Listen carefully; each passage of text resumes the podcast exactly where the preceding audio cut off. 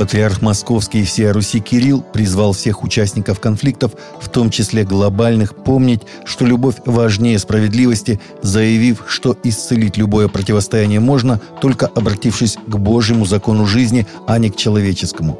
В Божьем замысле любовь выше, сильнее и важнее, чем справедливость. Очень часто в наших семьях, трудовых коллективах, да вообще во многих объединениях людей возникают конфликты и нередко очень сложные, сталкиваются противоречия. И, конечно, каждый взывает к справедливости из участников конфликта, сказал патриарх.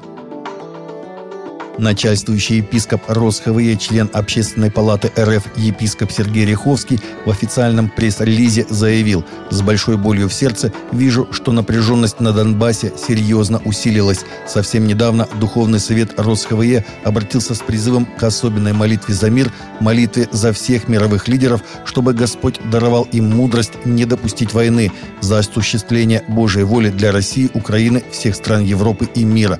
То же время мы видим, что ситуация продолжает накаляться, но мы надеемся на Господа и молимся о защите людей и мире, сказал епископ.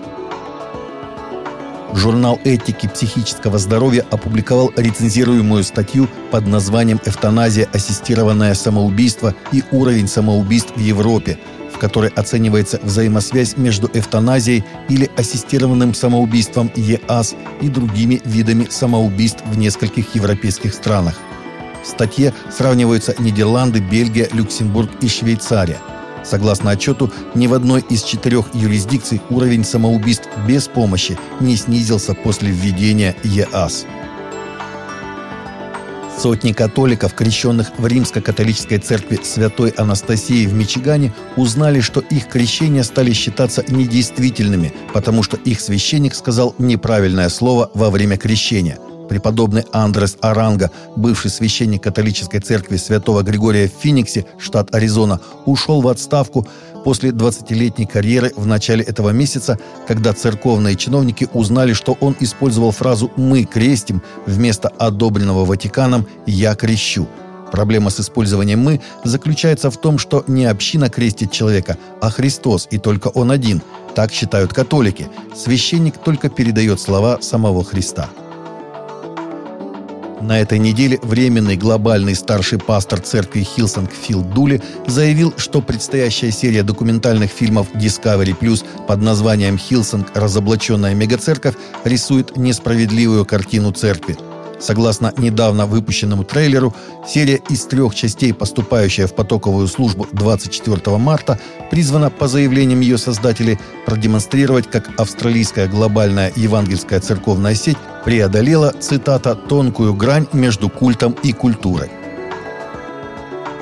Недавно исследовательская компания LifeWave Research Group опубликовала результаты опроса, проведенного в партнерстве со служением Евангелизм Explosion International – более тысячи взрослых американцев рассказали о том, насколько они открыты говорить о своей вере с другими. Опрос показал, что 66% опрошенных очень открыты и готовы рассказать о своей вере другу или знакомому, но только 51% готовы рассказать о вере незнакомцу.